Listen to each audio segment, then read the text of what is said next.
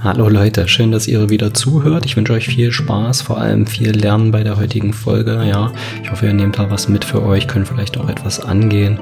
Gebt mir gerne Rückmeldung, wie ihr die Folge fandet, wie ihr das, ja, wie ihr die zweite Solo-Folge jetzt fandet. Und genau, schaut ansonsten bei Instagram vorbei, gebt mir ein Feedback, was ihr vielleicht selber auch als Solo-Folge haben wollt. Ja, ich bin ja sehr flexibel, kann das gerne mit reinnehmen. Ansonsten schaut auf der Website bewusstsein und physis.de vorbei. Und genau dort findet ihr auch die Show Beschreibung und alle weiteren Informationen. Und ja, genau, dann viel Spaß beim Gespräch bzw. Monolog.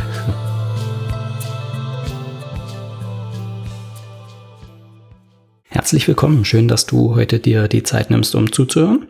Heute geht es um Gesundheitshacks für Kinder, vor allem nicht auf der materiellen Ebene, sondern auf der psychischen Ebene, ja, also geistig. Und für mich ist die Thematik Trauma ein großer Faktor, denn viele Menschen draußen versuchen immer ihre Probleme auf der materiellen, körperlichen Ebene zu lösen. Dabei hängen so viele Probleme aber eben mit unterdrückten Emotionen und vor allem Trauma oder Traumata aus der Kindheit zusammen. Ich bin mit Mitte, Ende 20, ja, in einer Generation, in der so viele Menschen gesundheitliche Probleme haben, ja. Und das ist ganz egal, worum es geht. Und diese Generation gibt's auch viele, ja, Wissenschaftler, Ärzte da draußen, die zum Beispiel sagen, dass diese Generation die erste ist, die ihre Eltern nicht mehr überlebt, weil einfach so viele Krankheiten sich summieren, ja. Also es wird dauerhaft gesessen, sich nicht bewegt, es wird sich von der Mülleimer-Diät quasi ernährt, also alles reingeschaufelt, was irgendwie vorhanden ist, ohne nachzudenken. Und ja, das summiert sich alles und vor allem die Traumata, die in unserer Gesellschaft auch sehr, sehr gravierend sind, weil einfach die Gesellschaft, ich sag mal, dazu prädestiniert ist, also zumindest die deutsche oder die in Deutschland vorwiegende Gesellschaft, ja, dass Emotionen, bestimmte Emotionen wie Wut, Trauer, Angst unterdrückt werden, obwohl sie auch ihre Berechtigung haben und dadurch viele, viele Problematiken entstehen. Und wie, das erkläre ich dir jetzt. Zuerst einmal möchten wir uns anschauen, was ist eigentlich Gesundheit? Ja, ich definiere Gesundheit als einen Zustand, in dem du auch krank werden darfst, aber alles sozusagen auch wieder kurierst.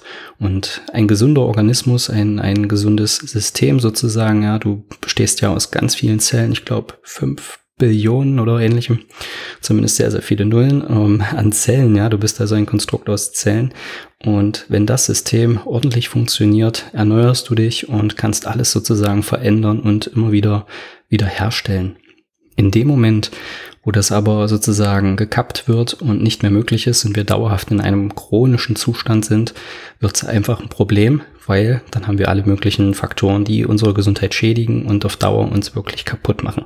So, und jetzt erkläre ich dir, warum das vor allem durch psychische und unterdrückte Emotionen ähm, in der Kindheit ja getriggert wird, also ausgelöst wird. Wenn du dir das Wort Emotion anschaust, ja, und das im Englischen betrachtest, Emotion, dann gibt es nämlich die Übersetzung beziehungsweise die Definition von Energy in Motion, also Energie in Bewegung. Und in jedem sozusagen die Emotionen, ja, in Anbetracht dieser Definition als Energie zu betrachten sind. Wenn also eine Emotion nicht aus dir raus kann oder aus dem Kind, dann staut sich das an und es ist ganz egal, welche Emotion das ist haben wir klassische Dinge wie hör auf zu weinen, du darfst nicht weinen, weinen ist für Schwächlinge. Oder beruhig dich, du darfst nicht wütend sein und lass deine Wut jetzt nicht raus und ja, alle möglichen Sachen. Du hast sicher deine eigenen Bezüge zu solchen Äußerungen, hast es vielleicht selber erlebt als Kind und viele Sachen werden da unterdrückt. Die Frage ist halt am Ende, wo geht die Energie hin, die unterdrückt wird? Und das staut sich in dem Menschen an. Und dabei ist es eigentlich auch grundsätzlich egal, ob es ein junger also ein Kind, ein, ein, junger, junger Erwachsener ist oder ein sehr alter Mensch, ja, in Anführungsstrichen, das ist immer der gleiche Ablauf. Also Emotionen werden unterdrückt, Energie kann nicht raus, kann nirgendwo hin und staut sich und das führt zu Problemen. Und vor allem führt es auch zu negativen Glaubenssätzen, ja, also Überzeugungen, die der Mensch dann einprogrammiert aufgrund von gewissen Umständen, Situationen und Worten, die er immer wieder gehört hat und die er sich irgendwann als Überzeugung angenommen hat, also daran glaubt. Das können ganz einfache Glaubenssätze sein, wie zum Beispiel, dein Bruder ist talentierter als du. Oder du bekommst nichts auf die Reihe.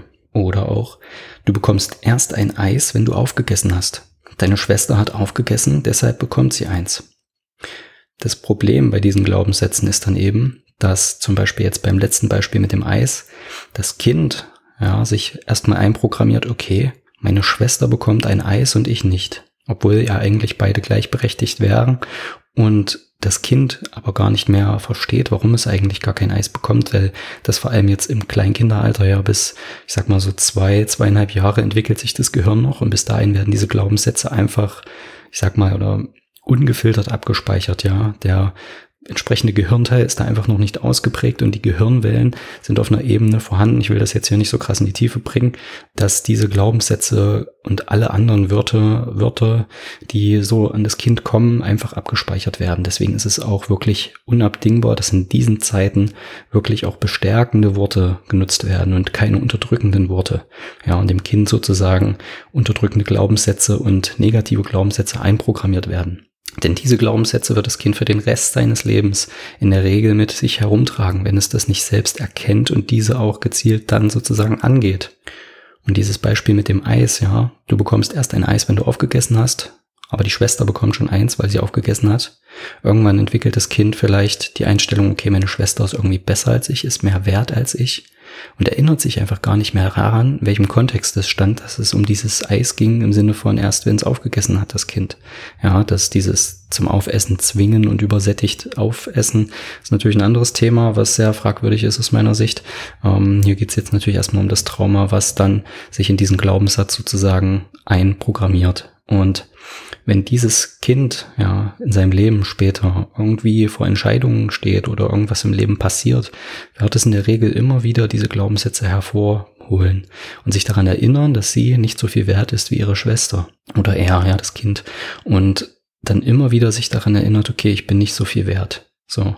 Und das ist eben ein Problem, weil das Kind dann vielleicht gar nicht versteht, warum es in bestimmten Situationen oder dann als Erwachsener gar nicht mehr in solchen Situationen die, ja, Entscheidung versteht, die sie trifft oder dass dann vielleicht ein Wutanfall oder eine starke Trauer an den Tag kommt und sie aber das Kind gar nicht versteht, warum das eigentlich so ist. Ja, oder mit einer Krankheit einhergeht und da einfach die Verbindung gar nicht sieht, dass das mit der Kindheitszeit zu tun hat. Denn den Großteil unserer Gesundheit, ja, unseres Lebens bestimmen wir im Endeffekt auch mit unseren Gedanken, mit dem, was wir uns selber einreden und wovon wir überzeugt sind und was andere uns einreden wollen. Von solchen Beispielen gibt es natürlich noch unendlich viele, ja. Und was ich dir am Ende mit dieser Folge heute sagen möchte, dass du, wenn du Kinder hast, einfach darauf achtest, dass du deine Kinder nicht unterdrückst, ja. Und es können ganz banale Sachen sein und es ist manchmal vielleicht auch nicht einfach, das zu ertragen, wenn da starke, ich sag mal, Gefühlsausbrüche sind oder ähnliches. Und mir fällt es auch schwer, das zu begleiten, ja, gebe ich ganz ehrlich zu. Aber ich weiß eben auch, was es anrichten kann in dem Mensch, das permanent zu unterdrücken. Und deswegen schau, dass du deine Kinder einfach frei von solchen negativen Glaubenssätzen sozusagen erziehst, ja, und einfach das Beste für sie machst, damit sie sich so entfalten können, wie ein Mensch das in der Natur machen würde. Und das bedeutet, dass er alles kurieren kann, jeden Entwicklungsschritt mitnimmt und gemeinsam mit der Familie, mit dir oder ja, durch dich erwachsen kann zu einem starken, geistig resilienten Menschen, ja, körperlich, geistig, auf allen Ebenen zu einem gesunden und starken Menschen wird. Und wenn du vielleicht zu diesen konkreten Beispielen jetzt keine Verbindung hast, möchte ich dir auch einen kurzen Ausflug geben, dass das schon vor der Geburt passieren kann. Ja, es gibt auch Traumas, die in der Schwangerschaftszeit entstehen. Und vielleicht ist das für dich nicht greifbar, ja, aber jeder Gedankengang, den du hast, wird als elektrischer Impuls von deinem Gehirn in deinen Körper geschickt. Ja, und wenn du dann auch dort schon negative Glaubenssätze, zum Beispiel in der Schwangerschaft hast, das vielleicht auf dein Kind überträgst im Sinne von, das Kind war ein Unfall oder eigentlich will ich doch gar kein Kind und ähm, ich weiß nicht, ob ich bereit bin für ein Kind und da Unsicherheit und ich sag mal Abneigung, Negativität gegenüber einem ungeborenen Kind hast, was du ja in dir drin hast in deinem Körper jetzt natürlich auf Frauen bezogen, dass auch das das Kind schon, ich sag mal, traumatisieren kann, weil das eingebrannt wird, ja. Und wenn du dann im nächsten Schritt dir vorstellst, wie viele Geburten da draußen in einem extrem stressigen und traumatischem Umfeld geschehen. Ja, ich spreche jetzt von der klassischen Krankenhausgeburt, in der die Mutter auf die Liege geworfen wird. Ja, ich übertreibe jetzt ein bisschen, auf die Liege geworfen wird und dann ja voll gepumpt wird mit irgendwelchen Zeug, teilweise Schmerzmitteln in den Rückenmark und so weiter und dann da das Kind bekommen soll. So, jetzt ist sie natürlich in einer extrem belichteten Umgebung, in einer völlig unnatürlichen, stark verstrahlten Umgebung. Ja, überall sind technische Geräte, es sind wildfremde Menschen um sie und es ist so ein intimer intimer Moment und auch das kann schon sehr traumatisch für die Mutter sein. Und viele Mütter fallen dann auch eben in diesen Kampf-Flucht-Starre-Modus, der sich in dem Fall dann eben als Starre äußert. Und in diesem Modus kann das eigentlich fast gar nicht funktionieren, es sei denn, die Mutter ist wirklich eine sehr entspannte Person und kann sich da wirklich ja runterfahren, bewusst. Und so viele Geburten, ja, die im Kaiserschnitt einfach enden. Das ist wirklich auch eine traumatische Erfahrung und da fehlt dem Kind schon einiges. Und das werde ich jetzt auch nicht weiter groß ausführen, aber lass dir einfach mal durch den Kopf gehen, wie viel ja schon da passiert und wie viel Traumas wirklich da schon äh, entstehen.